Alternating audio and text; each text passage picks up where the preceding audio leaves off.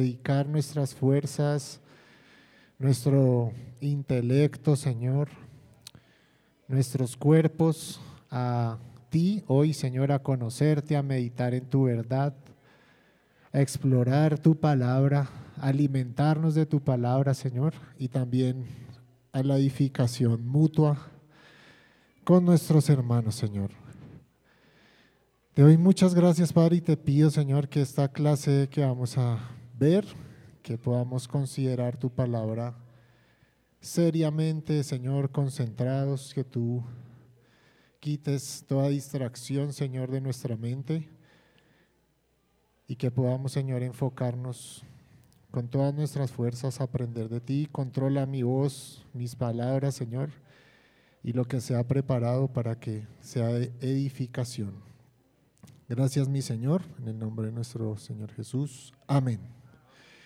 Bueno, mis hermanos, estamos estudiando como iglesia en esta escuela una serie que se llama Del polvo a la gloria, del polvo a la gloria, una serie de ministerios Ligonier liderada por nuestro hermano finao Arcis Proul, que está en la presencia de nuestro Señor. Y eh, vamos a ver hoy el tema de la caída. La caída, el evento del Edén.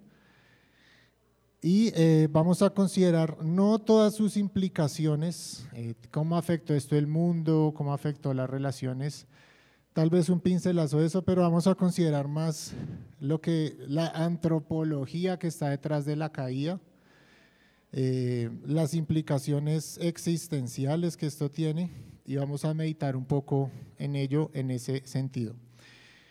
Hermanos, no existe un acontecimiento más dramático y más trágico en la historia de la humanidad que lo que sucedió en el Edén que se nos narra en Génesis 3, la caída del hombre, la caída de aquel ser especial creado a imagen de Dios puesto en el Edén como un virrey al decidir eh, desobedecer a Dios. ¿Por qué digo que no hay un acontecimiento más dramático y trágico? Porque de este acontecimiento se desprende o se deriva todo lo espeluznante que usted haya podido ver, todo lo terrorífico que haya podido escuchar acerca del pecado de los seres humanos, se deriva de este acontecimiento. Por eso es un momento clave, es un punto de quiebre, de inflexión en la historia eh, que causa que hoy seamos testigos de nuestra propia maldad, del mal en el mundo y de los efectos del pecado. La caída también es un evento medular en cuanto a la antropología bíblica.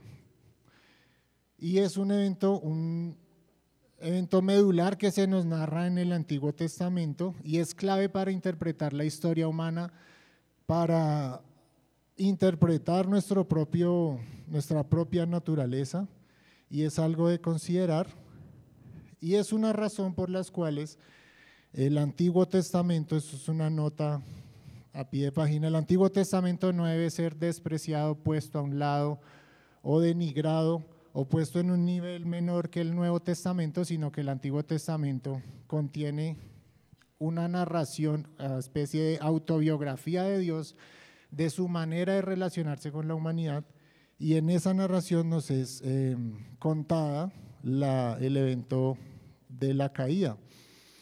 El Antiguo Testamento, como lo menciono, es un modo de autobiografía de Dios que nos cuenta quién es Él y su forma de relacionarse con la creación. Nosotros hoy vivimos en un mundo que em, de cabo a rabo, niega la culpabilidad del hombre y su responsabilidad ante su maldad. Es más, la definición de maldad puede estar en entredicho en la sociedad en la que nosotros vivimos. Es una sociedad postmoderna, relativista, es una sociedad que huye de un Dios al cual tiene que darle cuentas.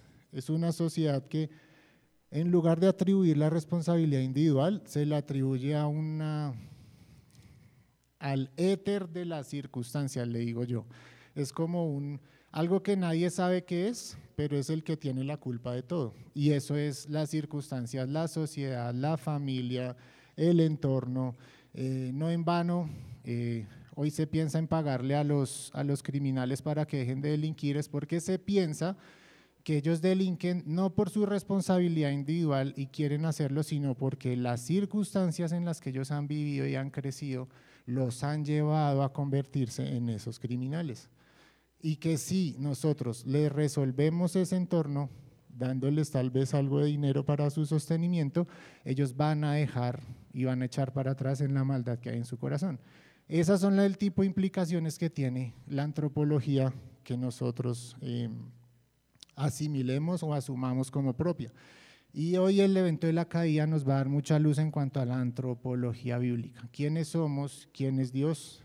¿Y en qué estado estamos o quedamos después de ese evento? A modo de repaso, pues Dios había creado el universo en la semana de la creación con una intención y con un propósito bien definidos. ¿sí? Se nos narra en el Génesis.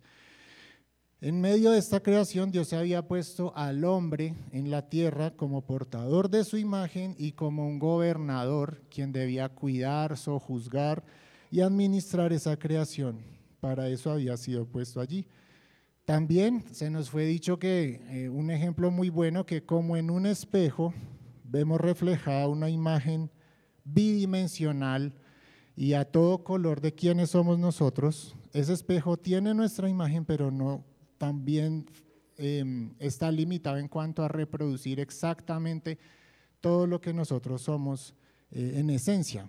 De esa manera nosotros tenemos la imagen de Dios, la reflejamos, ¿sí? con las limitaciones de que no reproducimos exactamente con todos sus atributos a nuestro Dios. Tenemos su imagen y damos una muy buena idea de quién es Él en cuanto a los atributos que Él nos ha comunicado. Fuimos dotados de dignidad intrínseca, de una dignidad inherente por ser imagen de Dios. Incluso nuestra voluntad y personalidad también apuntan a ese creador. Y en eso habíamos quedado desde las dos clases anteriores. Ahora, hoy estamos considerando la caída y vamos a ver un poco el contexto en el que se eh, llevó a cabo este fatídico evento de la caída. Dios en la creación día tras día había llamado bueno a todo lo que había hecho. Recuerdan que Génesis eh, casi que es un patrón, dice el día, la noche y el día del día segundo o tercero Dios hizo tal y tal cosa, y cuando Dios lo hizo, pronunciaba qué palabras? Dijo, ¿vio Dios que esto era? Era bueno y bueno en gran manera. Sin embargo, en Génesis también está la primera maldición de Dios en esa línea de tiempo de la semana de la creación. Digo maldición porque es la primera vez que Dios dice, aquí hay algo que no es bueno, que no está bien. ¿Qué es eso? Exacto. La primera vez que Dios pronuncia en su creación que hay, algo que no está bien es cuando dice, no es bueno que el hombre esté solo. Es la primera maldición que se escribe en la escritura. Algo no estaba bien y era que su creación especial, el hombre, estuviera solo.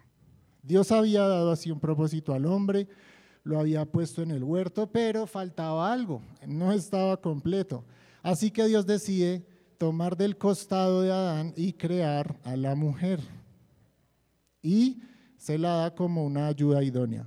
Después de que en el resto de la creación no se encontrara nada igual que pudiera ser la ayuda idónea que Adán, por su dignidad, por la imagen de Dios que portaba, requería y necesitaba. Esto no es que a Dios se le hubiera escapado cuando hizo Adán, solamente que interpreto que Dios escogió hacerlo así para recalcar la importancia de la unidad del matrimonio, de la unión entre un hombre y una mujer como una sola carne, y pronunciar que no era bueno que el hombre estuviese solo. Así que en la creación todo estaba ya redondeado.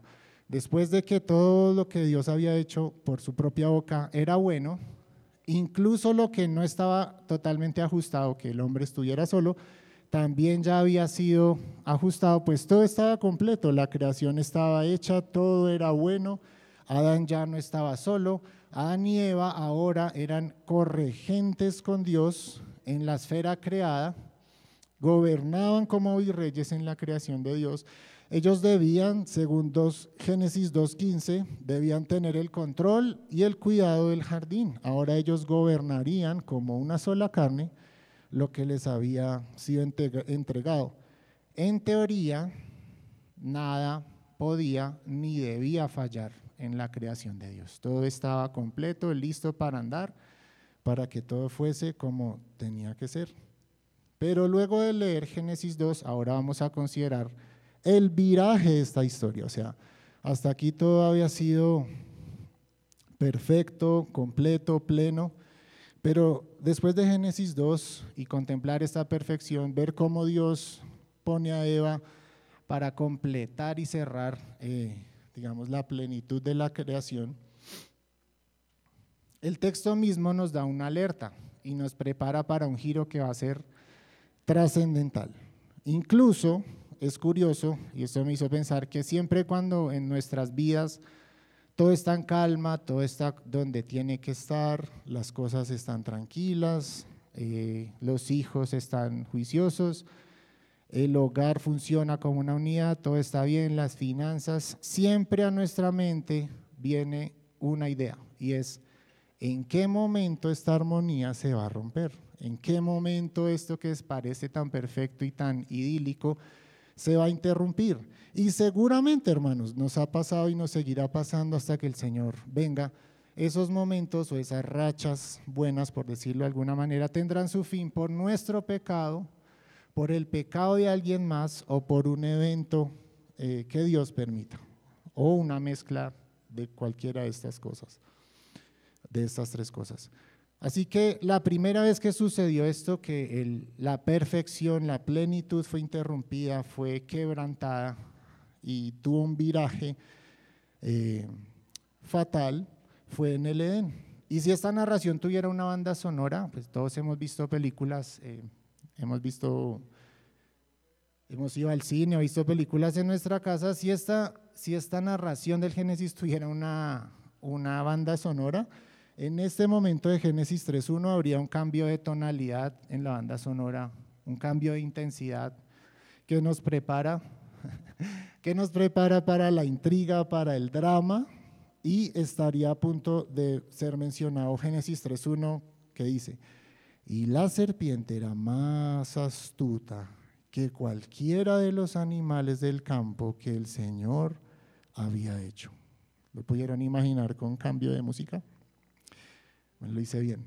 Era Adán quien había nombrado con su boca a todos los animales. Adán con su intelecto, su inteligencia, con la imagen de Dios que portaba y sus labios había pronunciado los nombres de todos los animales de la tierra.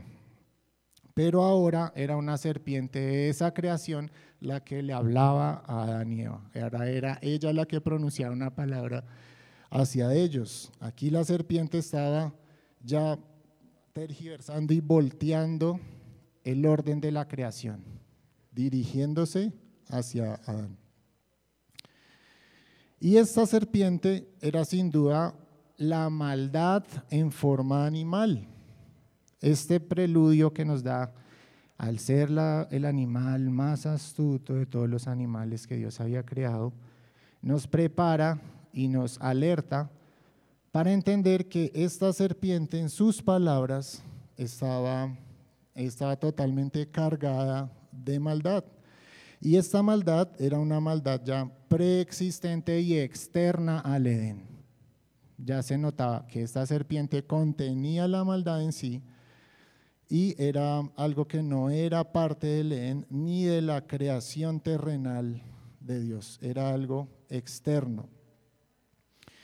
Y esta es la razón por la que posiblemente Dios en Génesis 2.15 le da la instrucción, ustedes deben cuidar el Edén, deben cuidar esta creación que yo les he dado, porque había tal vez amenazas que no pertenecían allí que iban a poner, digamos, en prueba esta creación perfecta y plena de Dios.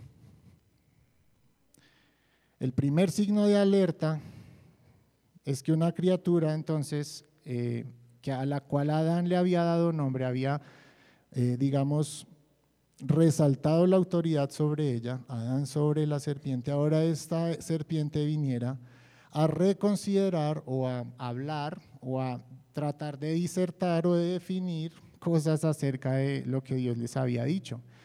Ese mismo punto ya era suficiente para que ellos dijeran, aquí hay algo que no está bien.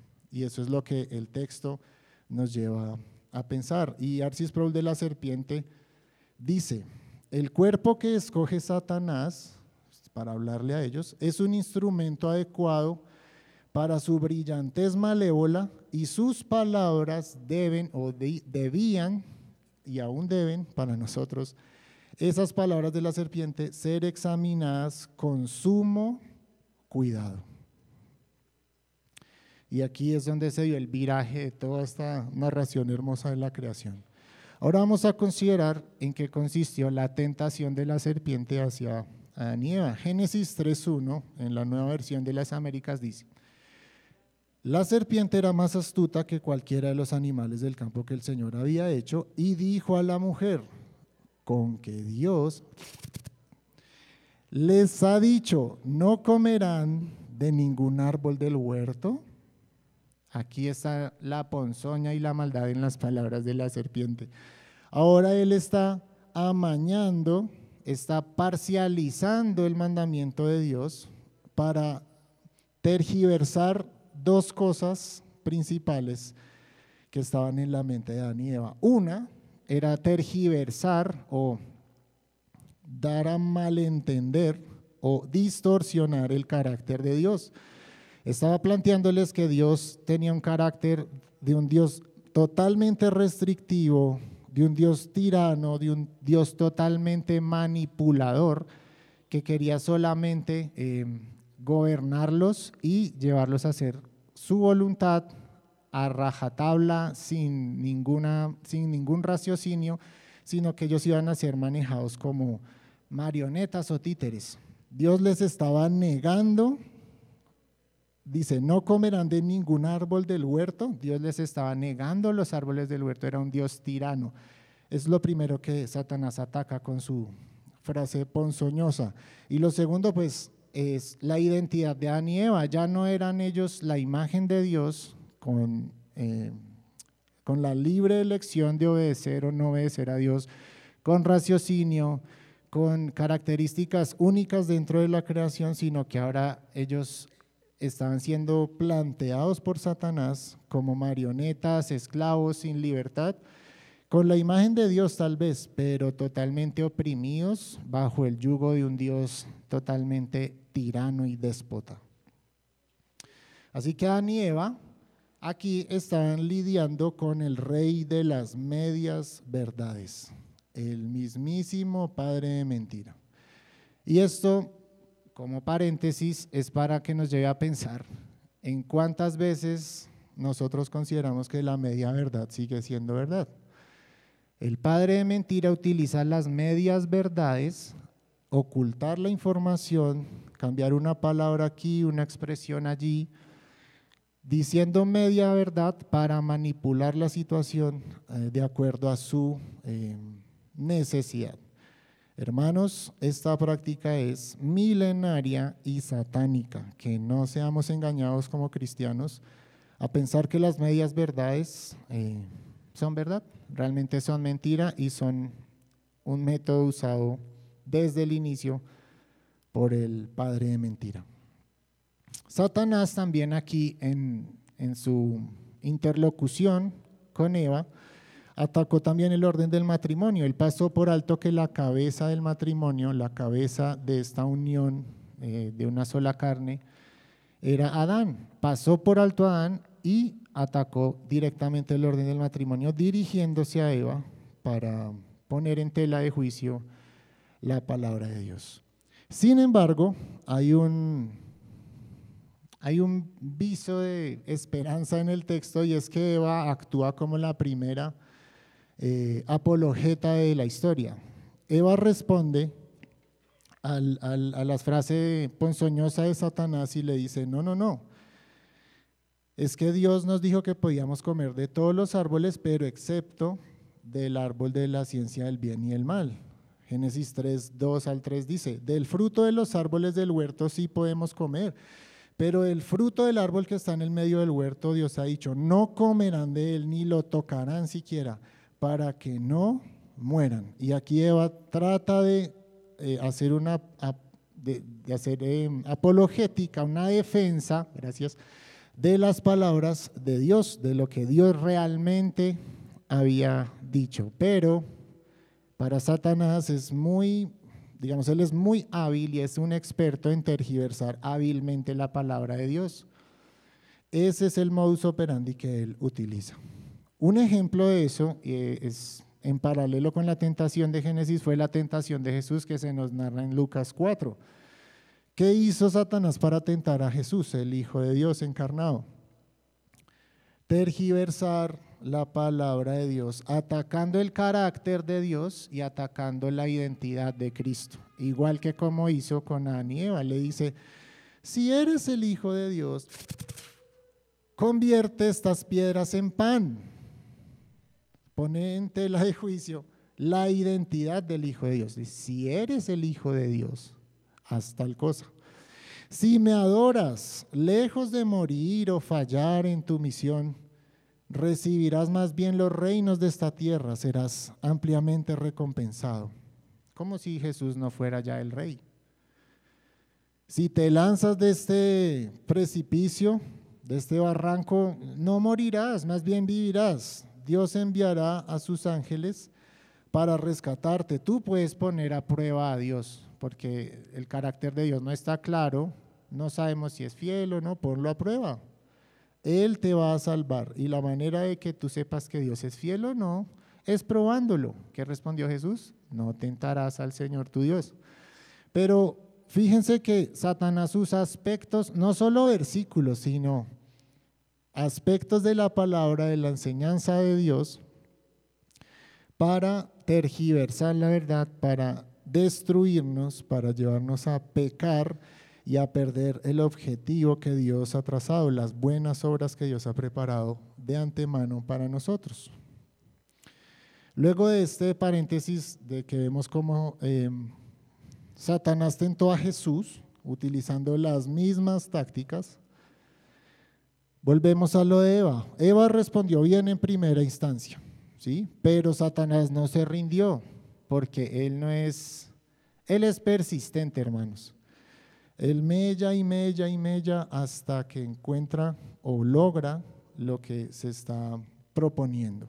Así que él insiste y Satanás va más lejos. Ya, ya digamos, deja el argumento que acaba de darle con que Dios les ha negado todos los árboles del huerto y va aún más lejos y le ofrece a Eva una interpretación privada, una interpretación alternativa de lo que Dios había dicho. Aquí eh, insistió de la siguiente manera, Génesis 3 del 4 al 5, dice, ciertamente ustedes no morirán, lo mismo que le dijo a Jesús, pues Dios sabe que el día que de él coman del fruto, se les abrirán los ojos y ustedes serán como Dios conociendo el bien y el mal. ¿Será que Eva conocían el bien y el mal antes de comer del fruto?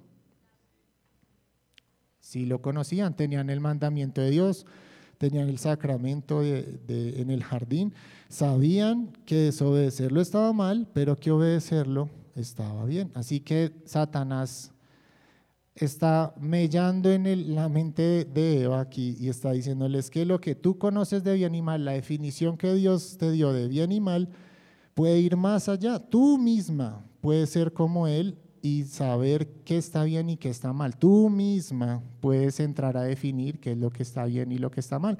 Tal vez Dios te mintió. Lo que Él te dijo que estaba bien y estaba mal está... Eh, está amañado a su conveniencia porque es un Dios tirano y déspota que quiere manipularlos. Pero tú misma cuando comas del fruto. Y esa es la razón por la que te ha negado comer del fruto, porque Él sabe que tú vas a ser como Él. Tú vas a entrar a definir qué está bien y qué está mal. Y aquí es muy notable en el texto cuál es el gran peligro de las interpretaciones privadas de la escritura. Las interpretaciones privadas de las que habla Juan o Pedro en el Nuevo Testamento son peligrosísimas y son un artificio también milenario de Satanás. Es tomar la palabra de Dios y ofrecer una interpretación privada que nos suena más atractiva que obedecer a Dios. Pensar que podemos quebrantar la ley de Dios sin consecuencias, que fue lo que tal vez Eva empezó a pensar en ese momento, es un pensamiento que aún ronda entre nosotros. Tal vez las pequeñas licencias que nos damos con el pecado son una muestra de que pensamos que si pecamos un poco, si nos acercamos lo suficiente, pero no tocamos la manzana, perdón, el fruto, si no tocamos el fruto, si nos acercamos, lo consideramos, lo saboreamos en nuestra mente eh, en manera de fantasía, no va a haber consecuencias. Y eso pensó Eva, pero esas pequeñas licencias nos pueden llevar a grandes fracasos, hermanos. Es así como actúa Satanás, es así como el pecado opera en nosotros. La serpiente aquí ofrece un camino que es más grandioso que ser la mera imagen de Dios y obedecerlo. Ofrece un camino más grandioso que simplemente portar la imagen de Dios y subordinarnos a Él. Parece que esto ya no es tan atractivo. En las palabras de Satanás y en lo que imagino que Eva empezó a considerar en su mente. Eva no tenía por qué conformarse con ser una subordinada, una simple imagen, un espejo que mostraba la imagen de Dios, sino que ahora podía escoger eliminar la distinción entre el creador y la criatura. Satanás la está engañando y le está haciendo pensar que ella puede borrar la línea que separa a lo trascendente de lo contingente, a lo que es y es autoexistente de lo que es dependiente para existir. Eva está pensando que puede borrar esa línea y si esto es posible, como dice la serpiente, ¿por qué no voy a perseguir esa, esa opción? Después de todo, Dios pudo habernos mentido, solo para jugar a controlarnos y tal vez burlarse de nosotros eh, en un juego tirano. Lo que ocultó la serpiente en ese momento, en su media verdad, es que ella Satanás ya había fracasado antes en su empresa de ser igual a Dios. Ya ella lo había intentado, pero ya había fracasado, había sido expulsada con todos sus seguidores del cielo, pero lo ocultó, le estaba engañando a Eva y eso lo que habla es que Satanás, aunque está vencido, condenado, él intentará llevarse por delante al que sea. ¿sí? Él aquí está intentando caer en el, hacer caer a Adán y Eva en el mismo engaño bajo el cual él ya había fracasado y había sido expulsado del cielo y estaba intentando arrastrar a la creación especial de Dios, a una creación que ya no como él, sí portaba la imagen de Dios. Era una creación especial a la cual Dios le había entregado su imagen y el gobierno la administración, la mayordomía de este mundo. Así que puedo imaginar a Satanás en su gran envidia y ponzoña tratando de acabar con la obra de Dios, engañándolos mediante las artimañas que ya hemos considerado. Él solamente quería, junto con el desgraciar a la creación especial de Dios, acabar con esa imagen dañarla lo más que pudiera y arruinarla. Esta era la intención de Satanás y sigue siendo, hermanos. No ignoramos sus maquinaciones. Así que si alguna obra buena ha hecho Dios en nosotros, no nos quepa la menor duda que su objetivo, su cometido es acabar con ella mediante el engaño. Ercis Sproul también comenta, toda tentación es un conflicto por la soberanía entre la voluntad de Dios y la voluntad nuestra. Como si en realidad pudiéramos competir con la voluntad de Dios, ¿no? Pero el pecado hace, el engaño incluye que pensemos que es posible que nuestra voluntad incluso compita con la de Dios, lo cual, solo decirlo, suena absurdo, pero ese engaño es tan parte de nuestra naturaleza corrupta que nos la repetimos hasta creerla en algunos momentos. Ahora vamos a considerar la caída en sí misma. Génesis 3 del 6 al 7. Cuando la mujer vio que el árbol era bueno para comer y que era agradable a los ojos, y que el árbol era deseable para alcanzar sabiduría, tomó de su fruto y comió. También dio a su marido que estaba con ella y él comió. Entonces fueron abiertos los ojos de ambos y conocieron que estaban desnudos. Y cosieron hojas de higuera y se hicieron delantales. Hermanos, Eva finalmente sucumbió ante la artimaña de Satanás, ante su engaño. Observó el árbol, lo codició, tomó y comió. Y en ese acto mismo de mirar, codiciar y tomar, seguramente Eva, no sé si fue así, pero es para parafrasear la escena, tal vez mientras ella miró el árbol, alargó su mano para comer del fruto, ya en su mente estaba redefiniendo el bien y el mal.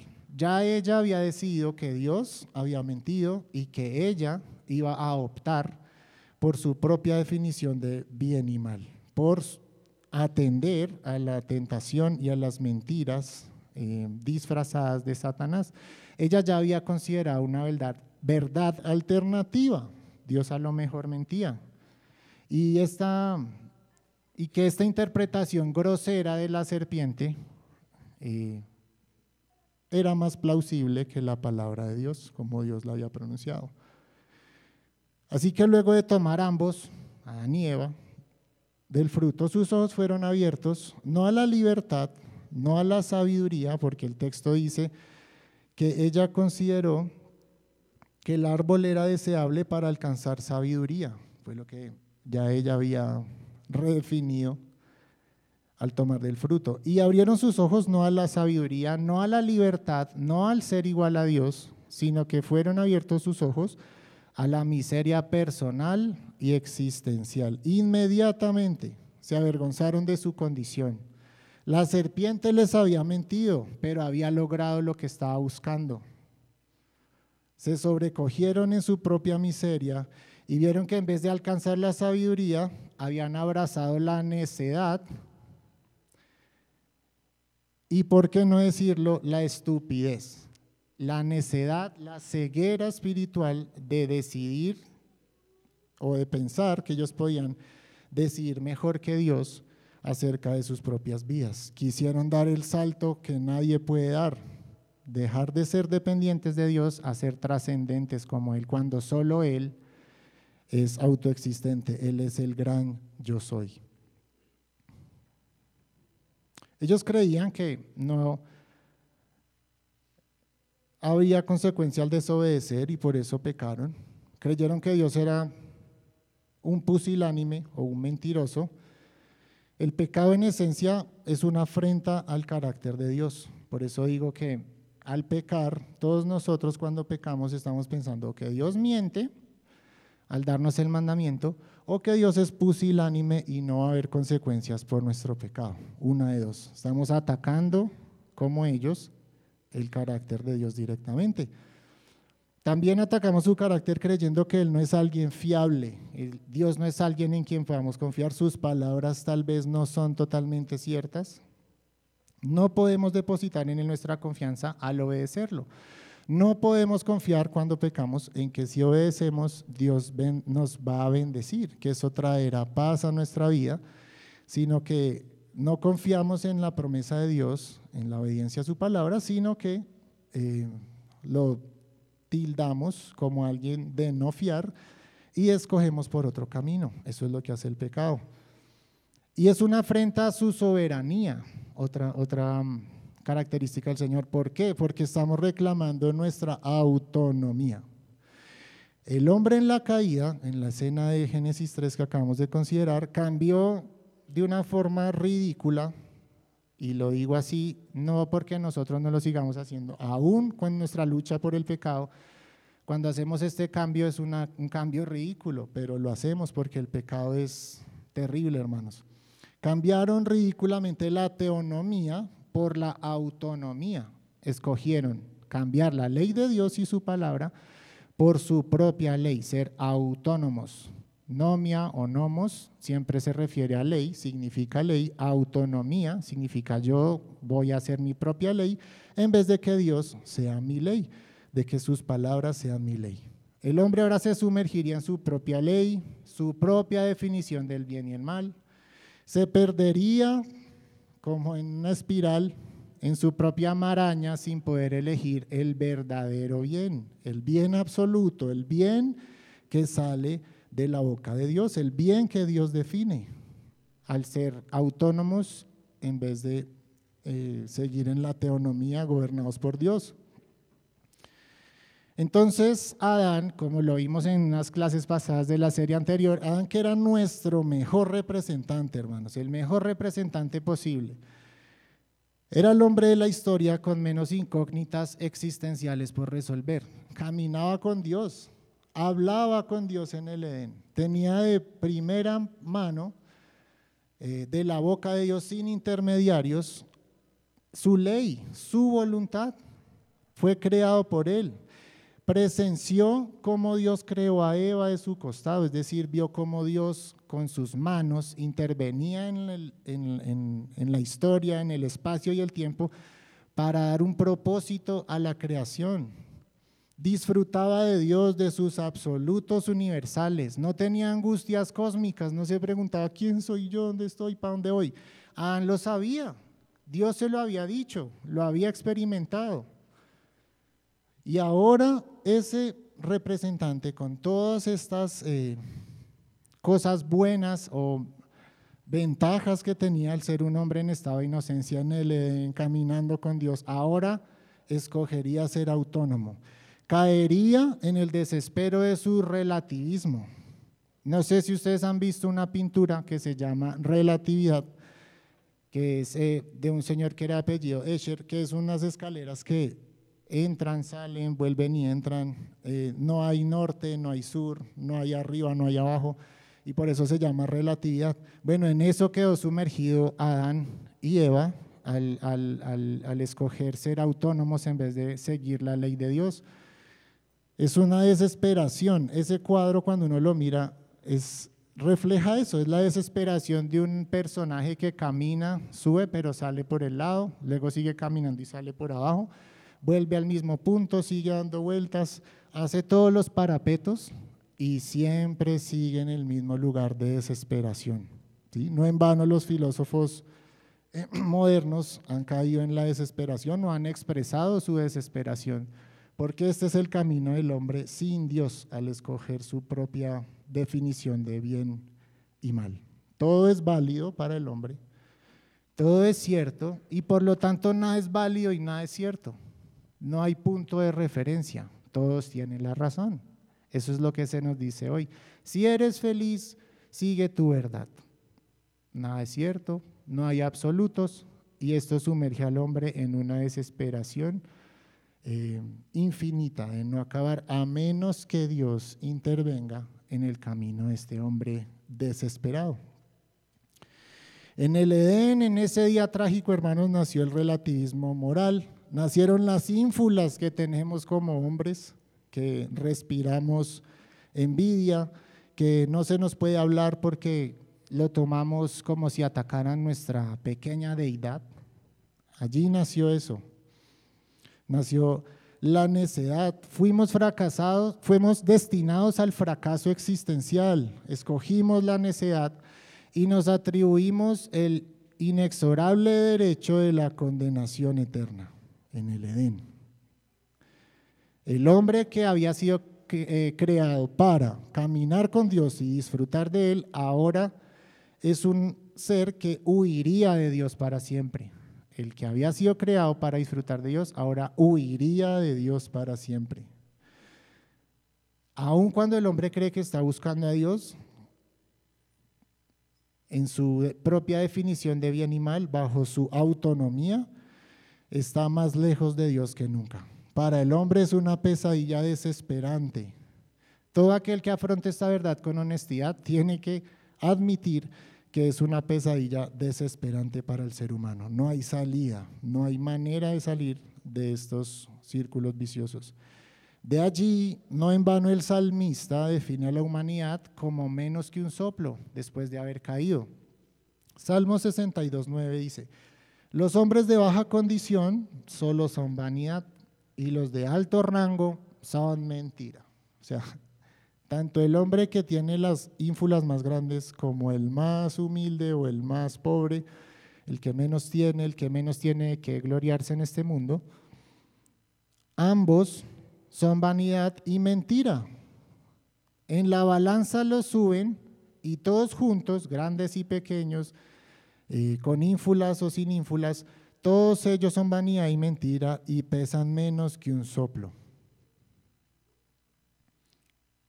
Define el salmista. Es la condición desesperada que llevó al hombre de ser la imagen de Dios inocente en el Edén a ser menos que un soplo aún cuando se juntan todos ellos al lado de una balanza.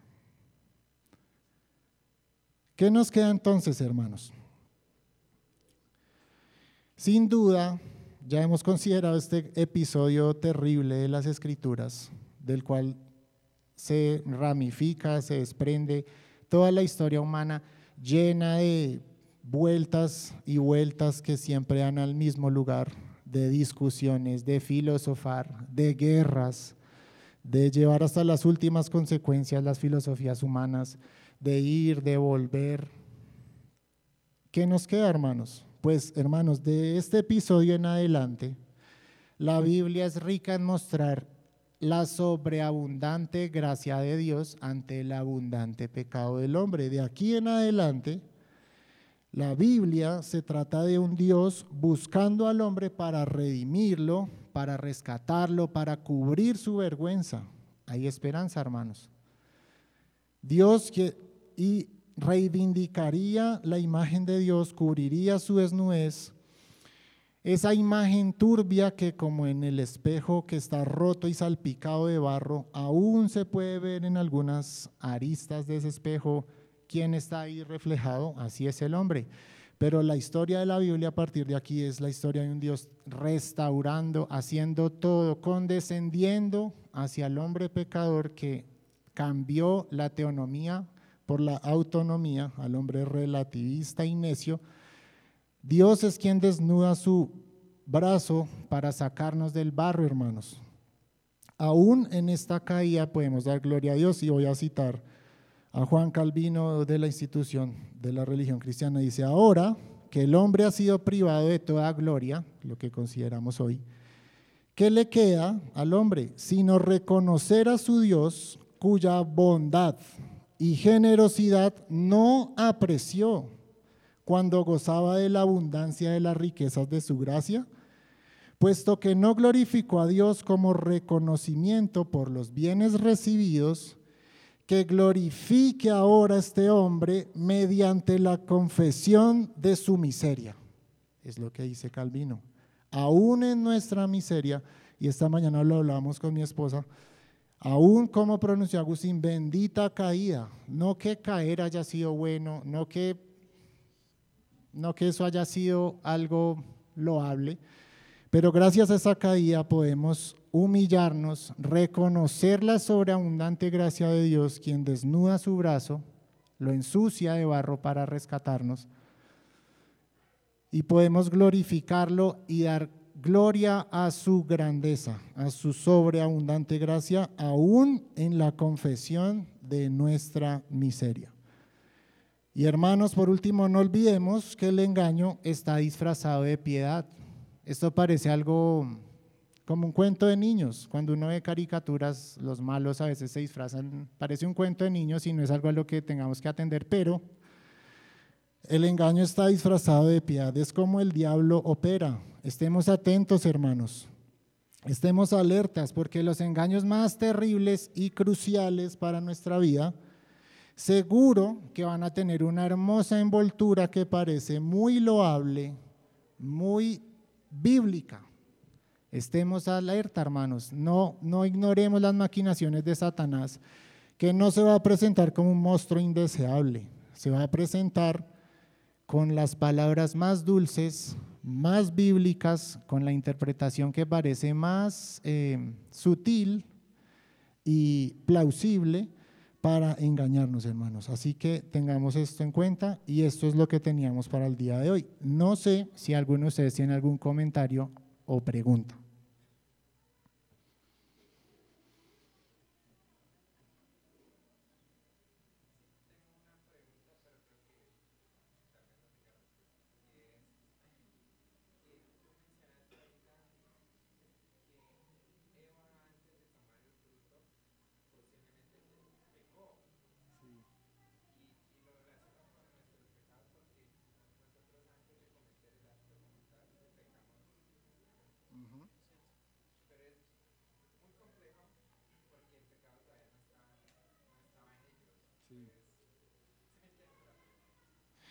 Sí, yo lo, que, o sea, la codicia se produce en el corazón. Estoy seguro que para Eva alargar su mano y coger el fruto, ya en su corazón había pecado y codicia.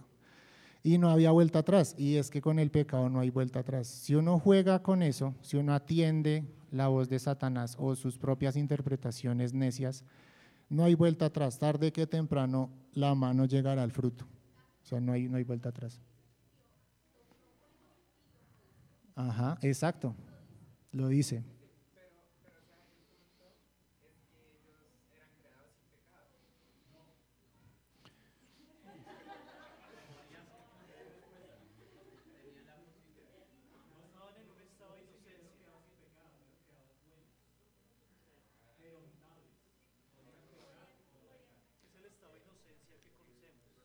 El pozo en pecare, que dice Agustín, creo que es, pozo en pecare.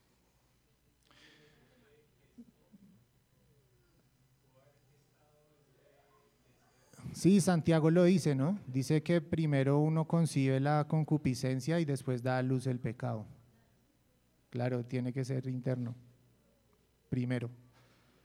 Solo que hermanos, con el pecado no se juega. Miren, Eva se puso a, jugar, a considerar lo que no debía y pues miren dónde estamos.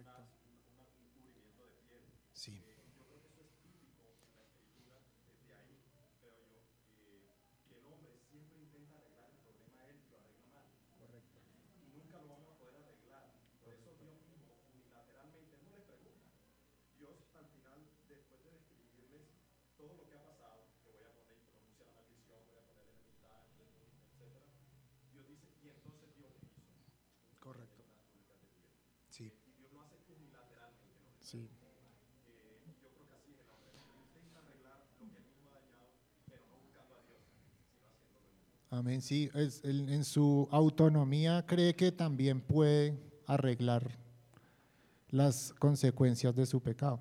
Y la gracia del Señor, que les dice, no es con hojarascas, sino con la muerte de dos animales que cubriré su vergüenza. Primer sacrificio,